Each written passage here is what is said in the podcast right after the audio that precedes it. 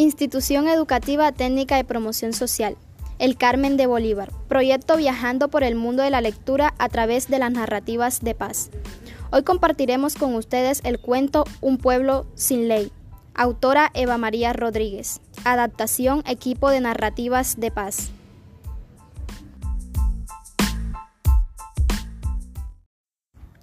El pueblo sin ley. Había una vez un pueblo en el que reinaba el desorden. La gente robaba y estropeaba las cosas de los demás sin que nadie dijera nada. Los árboles eran derribados sin ningún motivo. Las aves de la plaza parecían envenenadas.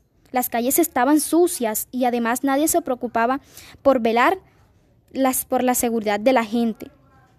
Una pandilla de maleantes que se había instalado meses atrás en el pueblo se habían ocupado de ponerlo todo patas arriba se las habían ingeniado para que todas las personas con algo de autoridad huyeran. Por ello, no había gobernante desde ese tiempo. En medio del caos, un día llegó al pueblo un joven buscando un lugar donde alojarse, para comer y dormir. Al ver un pueblo tan hermoso en estas condiciones, comenzó a trabajar por él. Pidió ayuda a los habitantes de esta población, solicitándoles que se organizaran para limpiarlo, para crear frentes de seguridad que denunciaran los hechos de abuso de autoridad y los robos. Los pandilleros, al enterarse de los cambios que se presentaron en el pueblo, decidieron atacar al nuevo líder. En una tarde, mientras el joven limpiaba junto con un grupo de ancianos, un callejón sucio. Mientras levantaba una bolsa de basura, se encontró con la pandilla de maleantes. Cortándoles el paso, uno de ellos dijo Has llegado a un mal lugar, viajero. Ven, dame todo lo que tengas y no sufrirás ningún daño. Vaya, los matones del pueblo. Voy a ver qué es lo que me van a hacer. Lo lamentarás, oíste. Ponme una mano encima para ver quién va a lamentar qué. Deja que vengan mis amigos y verás lo que te va a pasar. ¿Quién va a impedirlo?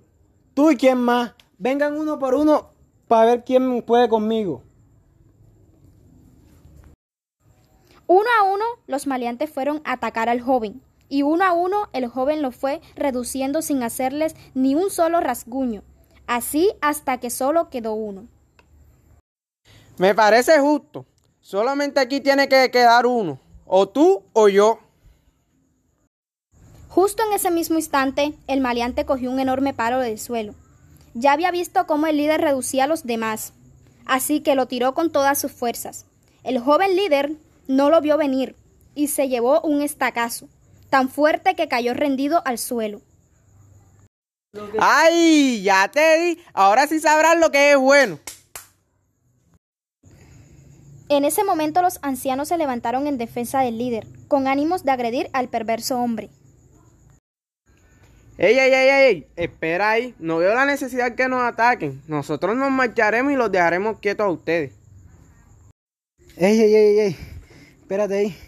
Dile a tus amigos si quieren, nos pueden ayudar para ser parte del equipo de apoyo para sacar a este pueblo adelante.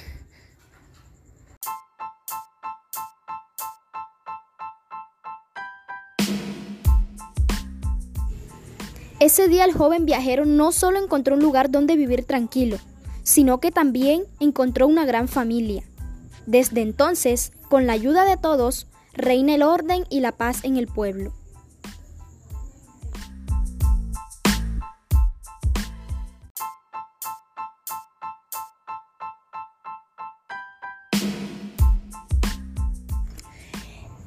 La anterior fue una producción de narrativas de paz.